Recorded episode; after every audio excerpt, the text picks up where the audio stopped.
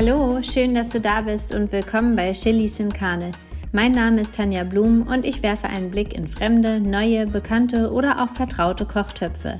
Mit meinen Gästen schaue ich auch gerne über den veganen Tellerrand hinaus. Los geht's! Hallo, so schön, dass du da bist. Ja, heute ist das eine Herzensfolge, also die anderen Folgen natürlich auch, aber an dieser Folge ähm, ja hängt mein Herz ganz besonders, weil es geht um entzündungshemmende Lebensmittel. Ähm, und zwar erlebe ich fast tagtäglich Kundinnen, ähm, wo es darum geht, entzündungshemmende Lebensmittel in den Alltag mit zu integrieren und ich erlebe auch, wie positiv sich das auf ähm, gewisse Krankheiten, auf Schmerzen, auf Entzündungen auswirken kann. Und diese Folge widme ich einer guten Freundin von mir, die mir so den letzten Anstoß gegeben hat, eine Podcast-Folge darüber zu machen. Gleichzeitig ist es auch eine Folge für mich selbst, denn auch ich leide unter ähm, ja Autoimmunkrankheiten und habe Entzündungsherde in meinem Körper und muss mich immer wieder daran erinnern und mich selbst äh, sozusagen ja einen Wake-up-Call stellen, ähm, um gewisse Lebensmittel besser einzubauen und wirklich tagtäglich äh, zu integrieren. Ich möchte an dieser Stelle erwähnen oder ja darauf hinweisen, dass ich keine Ärztin bin. Ähm, das heißt, wenn eine Entzündung bei dir vorliegt und du noch keinen Arzt oder keine Ärztin aufgesucht hast, möchte ich dich bitten, das auf jeden Fall zu tun, denn dieser Podcast ist keine Alternative zu einem Arztbesuch, sondern ist als Ergänzung zu sehen. Entzündungen im Körper sind erstmal überhaupt gar nichts Schlimmes, sondern sie sind äh, sozusagen ein Abwehrmechanismus vom Körper und auch total schlau, denn ähm, dadurch können Verletzungen und Infektionen von unserem Körper ja geheilt werden und es wird halt erst dann zu einem Problem, wenn solche Entzündungen dauerhaft werden, also anhalten. Und dann spricht man auch von chronischen Entzündungen. Das kann zum Beispiel nach einer Knie-OP sein, dass das Knie nicht richtig ausheilt und es immer wieder zu Entzündungsherden kommt. Ähm, das macht sich dann bemerkbar durch ständige Schmerzen im Knie, durch äh, angeschwollene Gelenke. Äh, das kann eine entzündete Schulter sein, aber zu Entzündungen zählen auch ja, Zivilisationskrankheiten wie Asthma, Heuschnupfen, ein Reizdarm, Diabetes 1, Rheuma, das alles sind Entzündungen ja, was passiert, wenn man solche chronischen Entzündungen dauerhaft ignoriert oder sie einfach, ja, akzeptiert, weil sie nicht schlimm genug sind oder ja, der, der Leidensdruck nicht groß genug ist? Ähm, und ja, irgendwann man lernt damit zu leben. Auf eine gewisse Art verstehe ich das, weil es auch anstrengend ist, ähm, sich um sich selbst zu kümmern ähm, und ja, gewisse Dinge umzustellen. Das erfordert Kraft und vielleicht auch Recherche und Zeit. Ähm, trotzdem möchte ich es jedem ans Herz legen, wenn du erkrankt bist an irgendeinem einer Art von Entzündung, lass es dabei nicht auf sich beruhen, sondern mach weiter, denn das Problem bei chronischen Entzündungen ist, dass sie wiederum zu weiteren Krankheiten führen auf die Dauer. Ähm, und das erhöht einfach das, das Risiko für noch schlimmere Krankheiten. Aber ich will jetzt hier gar nicht so, so eine Depri-Podcast-Folge machen. Ich möchte nur dringend darauf hinweisen, dass, ähm, ja, wenn Beschwerden vorliegen, bitte nicht akzeptieren und hinnehmen, sondern wirklich sich damit beschäftigen, weil schlussendlich zieht man dann den kürzeren, wenn man sich nicht gekümmert hat und es dann noch schlimmer wird und weitere Krankheiten dazukommen. Ähm, irgendwann rebelliert der Körper. Und ich möchte hier ähm, einen Text beziehungsweise ein Zitat von Professor Dr. Ria Baumgras einmal vorlesen beziehungsweise zitieren ähm, vom Deutschen Rheuma-Forschungszentrum Berlin. Sie hat das ganz gut beschrieben, dass ein schnelles Eingreifen bei chronisch entzündlichen Erkrankungen essentiell ist, denn ähm, sie laugen das eigene Immunsystem dauerhaft einfach aus. Und sie sagt, man kann sich das wie bei einem Marathonläufer, Läuferin vorstellen ähm, der immer weiterläuft, beschreibt sie. Wenn er am Ende einen Sprint machen möchte, ist er dafür viel zu erschöpft und so ist es auch mit den eigenen Immunzellen. Wenn sie die ganze Zeit aktiv sind und sozusagen äh, kämpfen oder die, äh, die Entzündung im Körper bekämpfen, fehlt ihnen am Ende die Kraft für ihre eigentliche Aufgabe, nämlich die Abwehr von feindlichen Angriffen auf den Körper. Das klingt jetzt so, ne? Also da geht es um freie Radikale, die plötzlich nicht mehr bekämpft werden können.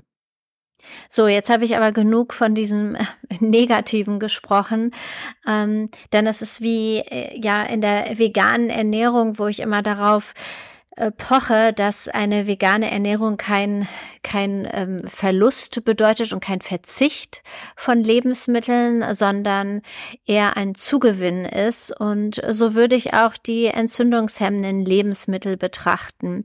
Denn ähm, ja, sicherlich gibt es zig entzündungsfördernde Lebensmittel, die würde ich am Ende des Podcastes nochmal ansprechen. Aber jetzt möchte ich erstmal über die wundervollen tollen entzündungshemmenden Lebensmittel sprechen. Und dabei geht es um die tägliche Integration, um wirklich etwas zu bewirken und zu bemerken.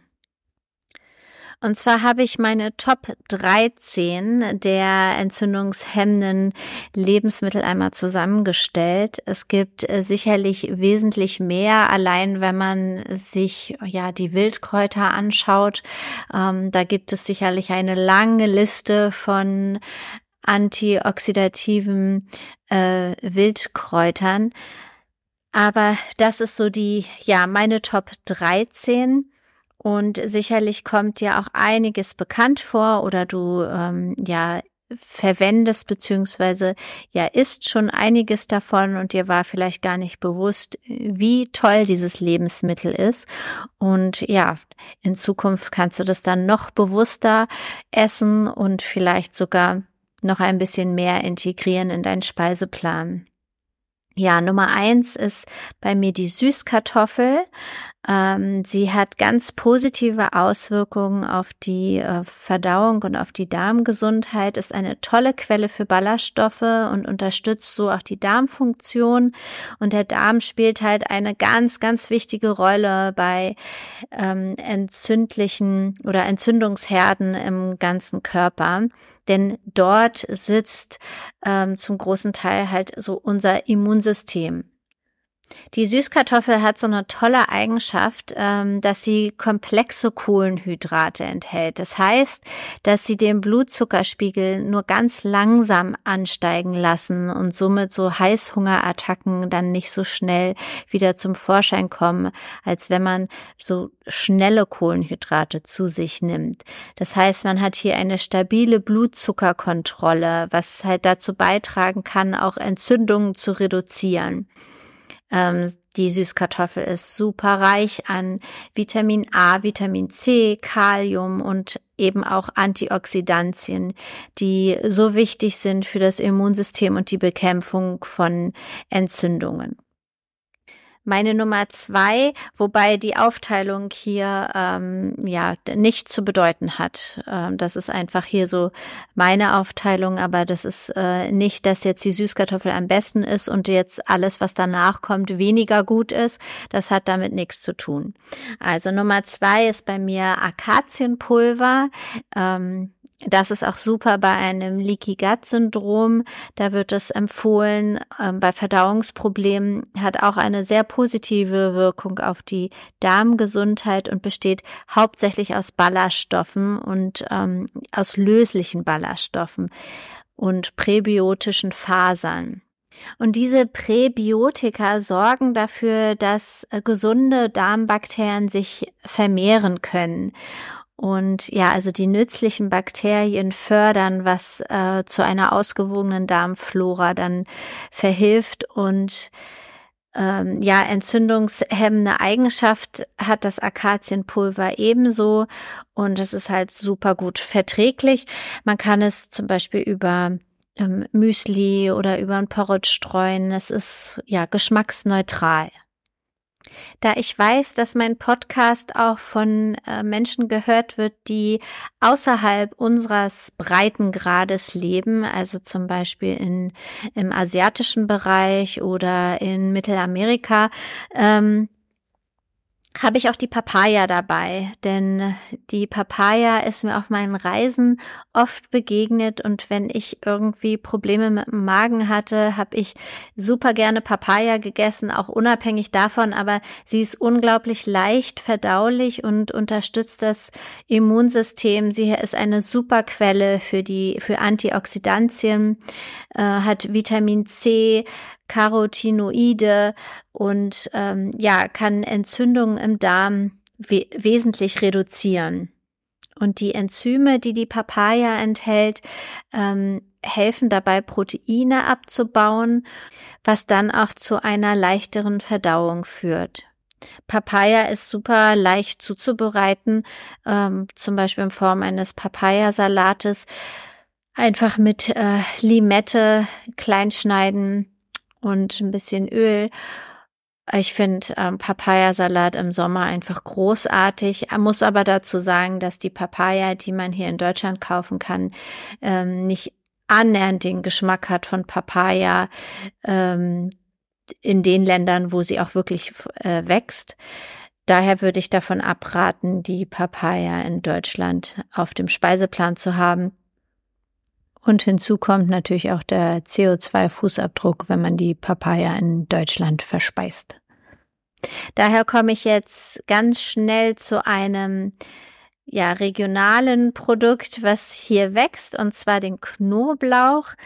Knoblauch enthält ähm, Schwefelverbindungen und die sind entzündungshemmend. Und sicherlich gibt es Menschen, die Knoblauch nicht so gut vertragen, zumindest roh nicht so gut vertragen.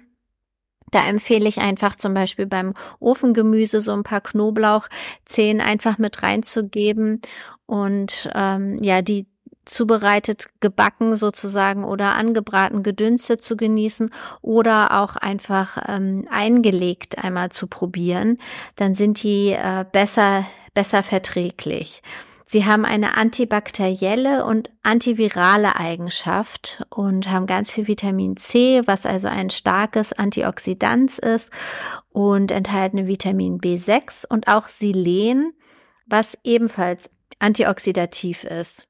Ja, und von der Menge her, also wenn man wirklich darauf bedacht ist, jeden Tag ähm, solche Lebensmittel zu integrieren, äh, würde ich sagen, so zwei Zehn am Tag wären super. Ähm, wenn man es wirklich einmal roh probieren möchte, empfehle ich zum Beispiel, wenn man Tomaten gerne isst, die ähm, in Scheiben zu schneiden, die Knoblauchzehen und dann so in die Tomate reinzupieksen mit ein bisschen Salz, Pfeffer oder Kräutersalz und bisschen Olivenöl. Dann äh, schmeckt es schon ganz fantastisch. Oder man macht sich eine Pasta ähm, am besten eine Vollkornpasta oder eine Linsenpasta und schmeißt da in die Pfanne dann mit Olivenöl auch ganz viel Knoblauch mit rein. Dann fällt der Knoblauch auch nicht ganz so ins Gewicht. So, ich komme jetzt zu meiner Nummer 5, den meisten bestimmt super bekannt, weil es so das bekannteste entzündungshemmende Lebensmittel beziehungsweise entzündungshemmende Gewürz ist, und zwar Kurkuma. Ähm, ja, das ist so die, die Queen oder der, der King unter den Gewürzen. Da empfehle ich auf jeden Fall Bio-Qualität zu kaufen, also dieses, das gelbe Pulver und dieses Kurkumin, was im Kurkuma enthalten ist, hat eine stark entzündungshemmende Wirkung.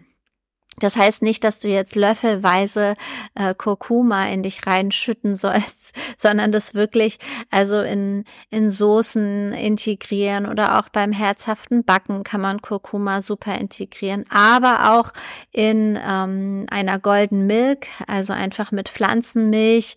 Ähm, wer möchte noch ein bisschen Süßung mit rein, ähm, mit Pfeffer und ähm, Zimt und dann hat man ein ganz, ganz tolles Getränk, was ich besonders gerne im Winter trinke. Allerdings kann man sich auch eine Eist äh, Kurkuma-Milch machen für den Sommer. Hier ist es ähm, wichtig, vielleicht einmal zu erwähnen, dass man nicht mehr als acht Gramm am Tag Kurkuma-Pulver zu sich nehmen sollte. Das sind allerdings zwei gestrichene Teelöffel.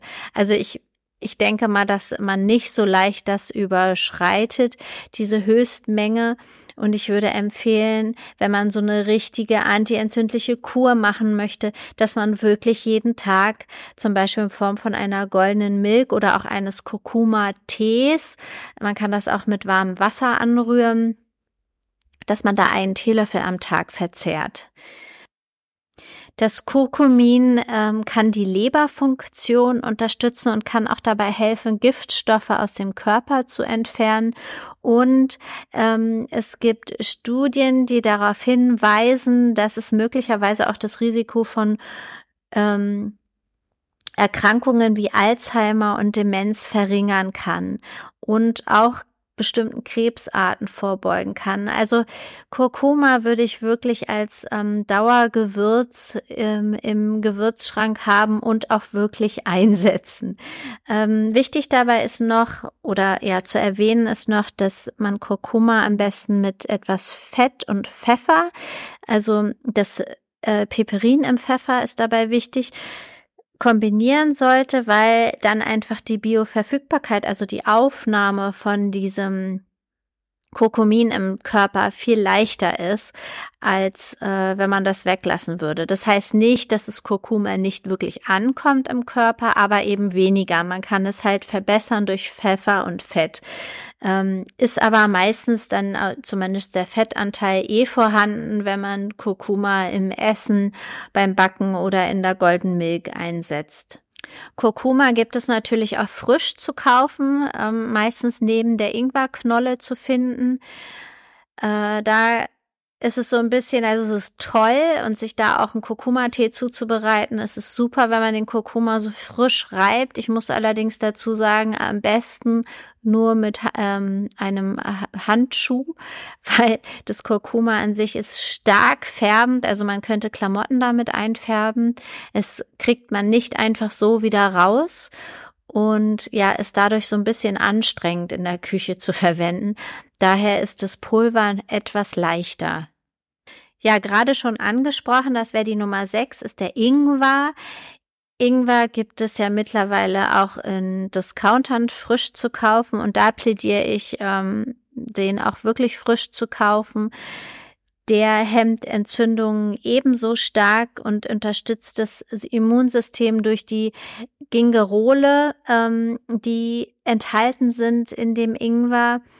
Die sind sogar leicht schmerzlindernd und wirken wie, ja, entzündungshemmende Medikamente. Es ist also ein natürlich entzündungshemmendes Mittel und kann auch bei äh, ja verschiedenen verschiedenen entzündlichen Erkrankungen super helfen wie Arthritis oder auch Verdauungsbeschwerden, aber auch ähm, ja Neurodermitis Wobei ja Neurodermitis natürlich auch für alles andere gilt. Das hatte ich, glaube ich, am Anfang gar nicht erwähnt. Neurodermitis ist ebenfalls eine entzündliche Hautkrankheit.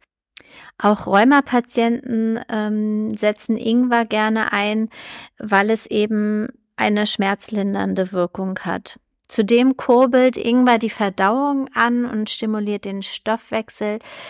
Es fördert die Entgiftung im Körper und ja, am besten man reibt sich den frischen Ingwer so ganz fein und dann kann man sich einen Ingwertee draus machen. Wenn man nur so grobe Stücke nimmt und da heißes Wasser drauf macht, dann kriegt man nicht so viel von der Ingwerknolle raus, weil dann die ganzen ätherischen Öle eher im Ingwer bleiben. Also ruhig reiben Man kann auch Ingwer super in Smoothies integrieren oder jetzt ähm, im Herbst in äh, einer Kürbissuppe, je nachdem, wie scharf man es haben möchte, weil Ingwer ist ja an sich dann ja ein scharfes Knollengewächs. Ähm, kann man das auch äh, super in Suppen integrieren und als ja Gewürz dann sozusagen benutzen. Wer da so ein bisschen schmerzfrei ist und dem Schärfe nichts ausmacht, kann natürlich auch Ingwer roh kauen. Ne? Das soll auch bei Halsschmerzen helfen und bei Erkältungen ist das super. Ich komme jetzt zu meinem Lieblingsobst, ein Obst, was relativ wenig Zucker enthält und was antioxidativ ist, und zwar die Blaubeere bzw. die Heidelbeere. Ähm, da empfehle ich immer, die Bioqualität zu kaufen, damit man ja nicht noch Pestizide schluckt. Äh, das wäre weniger hilfreich. Und ich meine damit nicht die Blaubeermarmelade oder den Blaubeerkuchen, also in Verbindung mit Zucker oder ja erhitzt, sondern wirklich die pure Blaubeere zu snacken oder als ähm, in Salate zu integrieren oder auf einer Bowl. Ähm, ja, die enthalten das Quercetin. Ja, dieser Pflanzenstoff ist voll von positiven Wirkungen, ist nicht nur entzündungshemmend, auch antiviral und antiallergisch. Es schützt das Herz und ähm, kann auch das Gehirn vor Schäden durch ähm, Strahlungen zum Beispiel schützen. Ähm, diese Antioxidantien haben ja die Eigenschaft, ähm, die freien Radikale im Körper zu unterbrechen und auf diese Weise halt Zellschäden vorzubeugen. Nummer acht ist das grüne Blattgemüse. Ja, das grüne Blattgemüse am besten jeden Tag auch wirklich integrieren.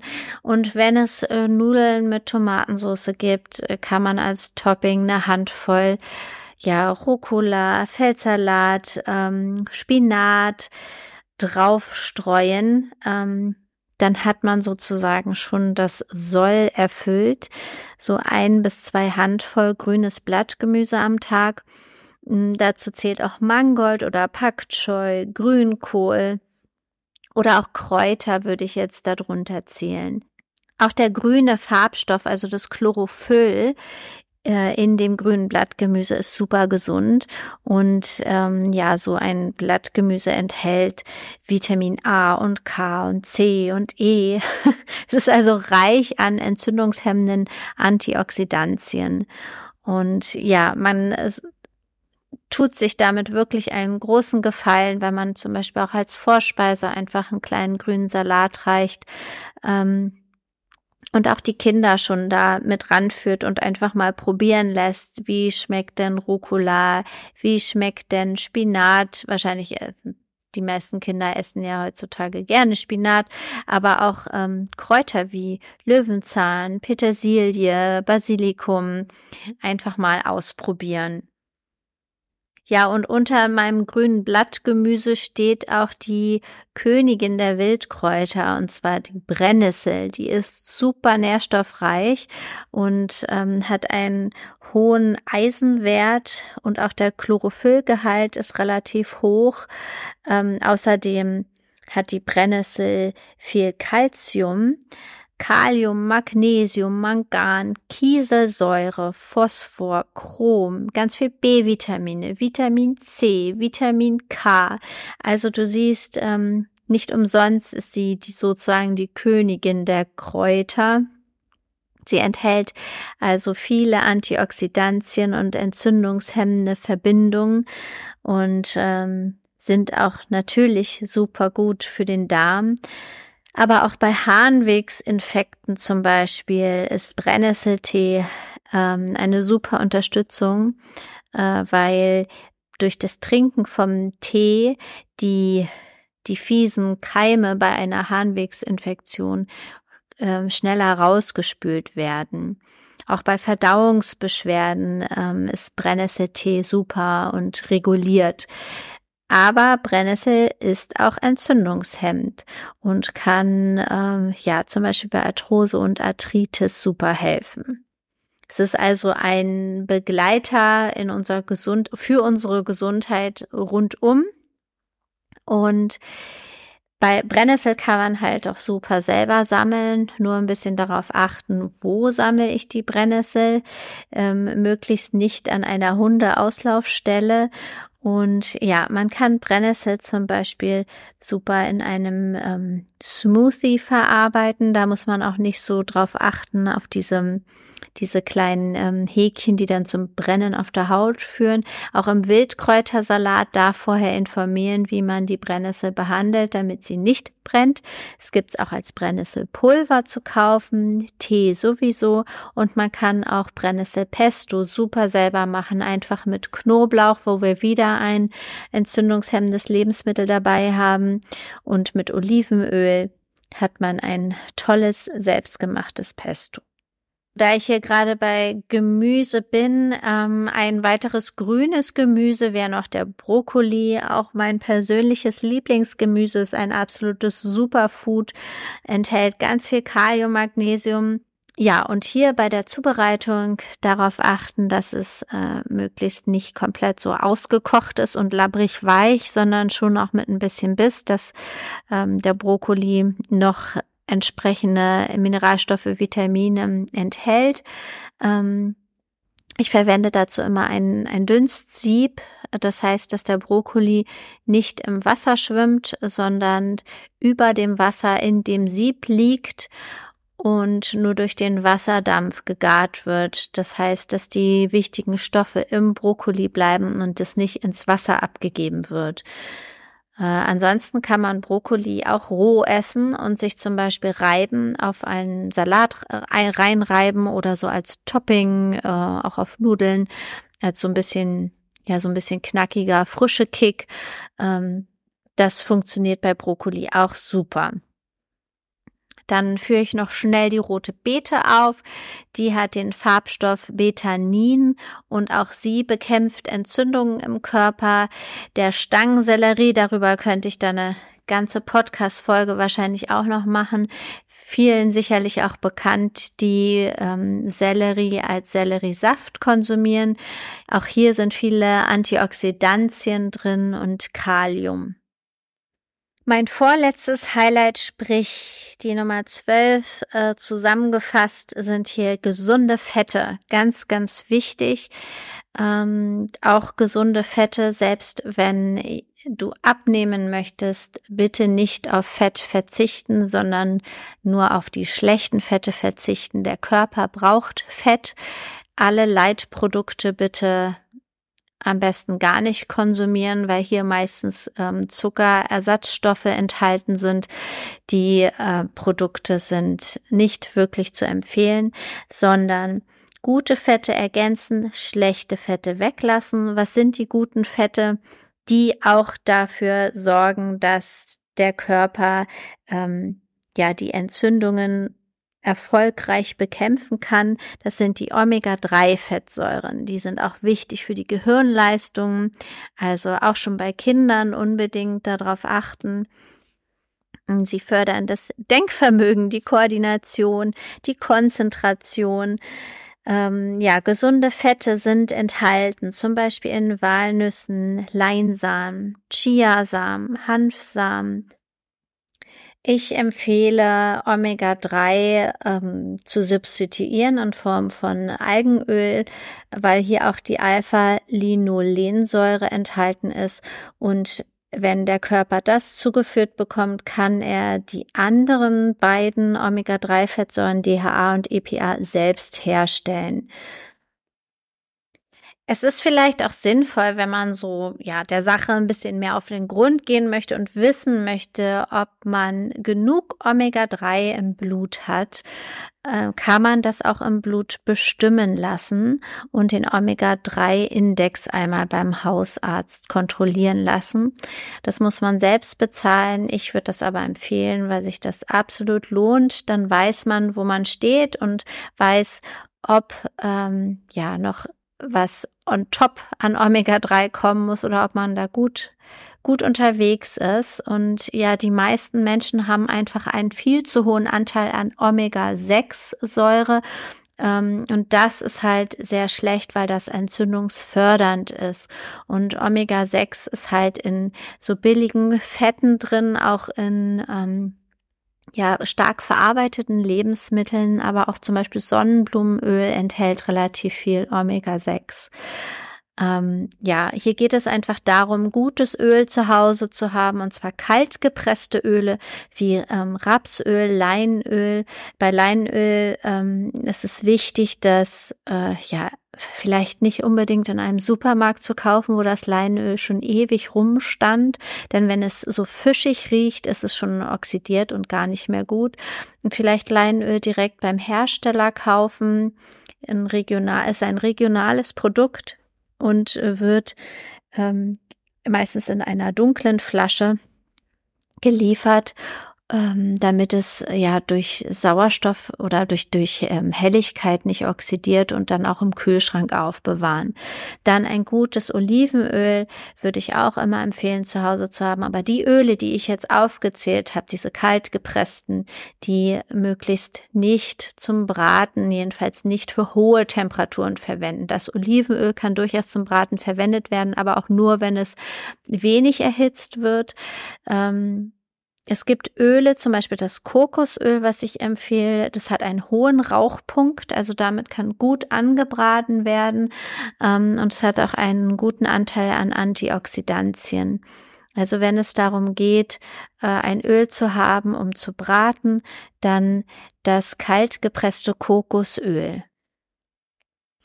Ich komme zu meinem letzten anti-entzündlichen Lebensmittel oder beziehungsweise zu meiner Lieblingslebensmittelgruppe und zwar den probiotischen Lebensmitteln, die eine absolut positive Auswirkung auf die Darmflora haben. Und wie ja anfangs schon erwähnt, sitzt im Darm ungefähr 70 Prozent unseres Immunsystems. Und der Darm ähm, ist einfach ja der Schlüsselangelpunkt, um auch Entzündungen im Körper ähm, zu reduzieren, zu bekämpfen. Da ist eine gesunde Darmflora einfach entscheidend.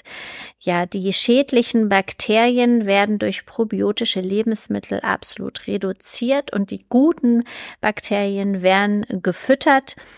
Und ja, so kann man das Risiko von Entzündungen dann im ganzen Körper auch verringern. Probiotische Lebensmittel sind zum Beispiel Joghurt, auch Pflanzenjoghurt. Da sind, äh, wenn man sich mal anschaut, ähm, was in dem zum Beispiel Haferjoghurt enthalten ist. Ich hier an dieser Stelle bitte immer Joghurt kaufen ohne Zucker, sonst bringt das alles nicht so viel. Ähm, genau, also der reine Pflanzenjoghurt hat auch Milchsäurebakterien und ist somit auch probiotisch. Dann fermentiertes Gemüse, das ist zum Beispiel Kimchi, Sauerkraut, aber es gibt zig Arten von fermentierten Gemüse. Man kann es super auch selber machen. Ob nun die Karotte, der Rotkohl, das ist alles zu fermentieren, die rote Beete und ähm, ja, da werden ganz tolle Milchsäurebakterien entstehen beim Fermentieren und die sind dann eben probiotisch und super für den Darm. Auch da tägliche Integration und da spreche ich dann nicht von äh, bitte ein Glas Kimchi am Tag essen, sondern ähm, ja, ich würde jetzt mal so einen Richtwert von zwei Esslöffeln sagen. Auch wenn man einen Esslöffel am Tag integriert, ist es schon super. Ähm, das kann auf Salat sein, das kann aber auch auf einem Brot sein. Am besten einem ähm, Vollkorn-Sauerteigbrot, denn auch Sauerteig ist probiotisch.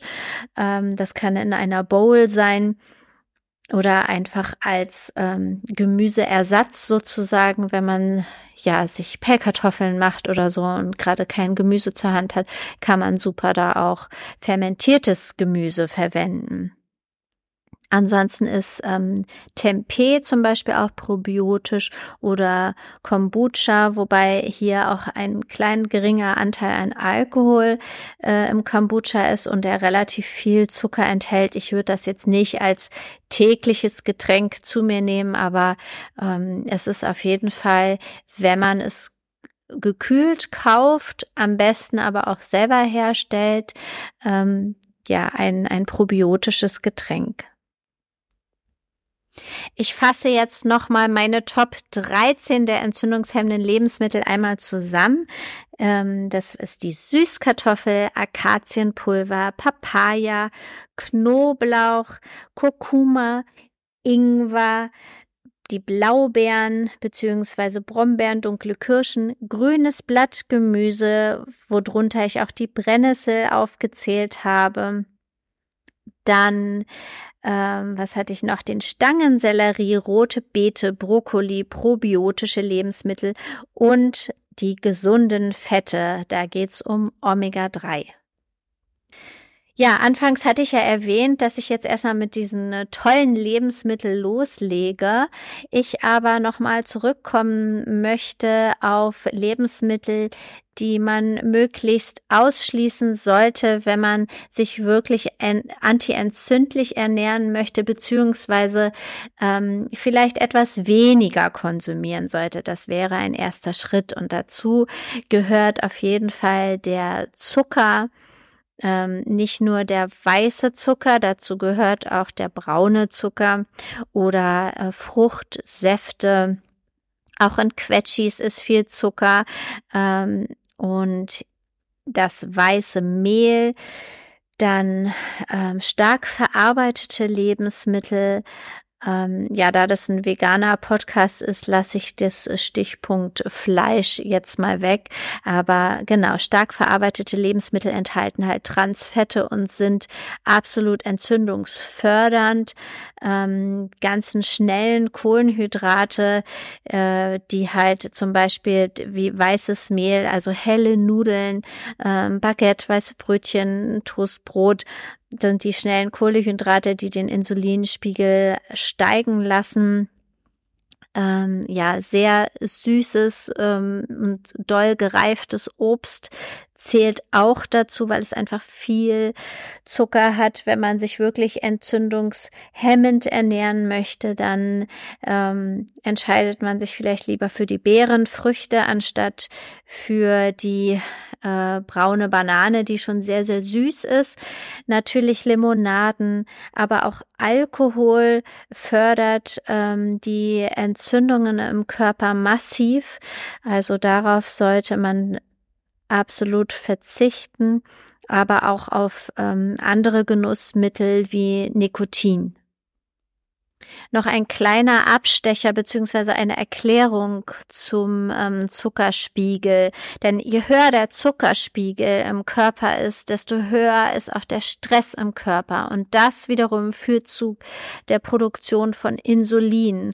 Und das wiederum führt dazu, dass der Zucker in ähm, Fett umgewandelt wird. Zucker ist hier auch ein Synonym für zum Beispiel weißes Mehl, also die schnellen Kohlehydrate. Das wird dann in Fett umgewandelt im Körper.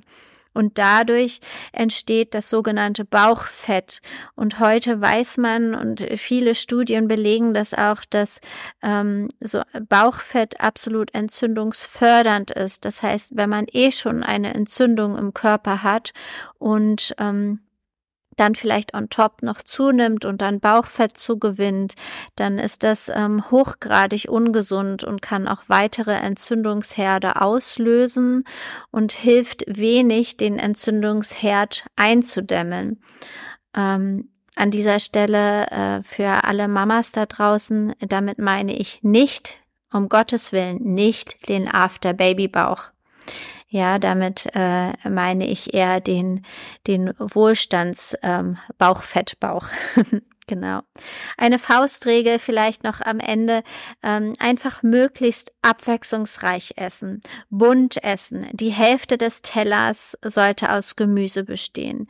Und ähm, ja auch nicht immer dasselbe essen, weil wenn man immer dasselbe isst, dann ähm, ist das für den Darm gar nicht so förderlich, weil dann immer wieder die dieselben Bakterien angesprochen werden und deswegen ist die Abwechslung unglaublich wichtig für den Darm.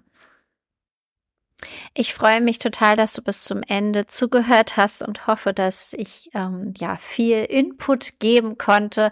Vielleicht ein kleiner Anstoß, um deine Ernährung etwas umzustellen, beziehungsweise bestimmte Dinge zu integrieren. Und ich verspreche dir, dass wenn du es durchziehst, auch wirklich relativ schnell eine Besserung in deinem, allein in deinem Wohlbefinden erfahren wirst. Und das, ja, wenn man sowas dann erfährt und merkt, Mensch, das hilft, ich merke da was, ähm, dann macht es richtig Spaß und dann verspreche ich dir, dass du auch dabei bleiben wirst, weil solche Erfolgserlebnisse sind natürlich total motivierend.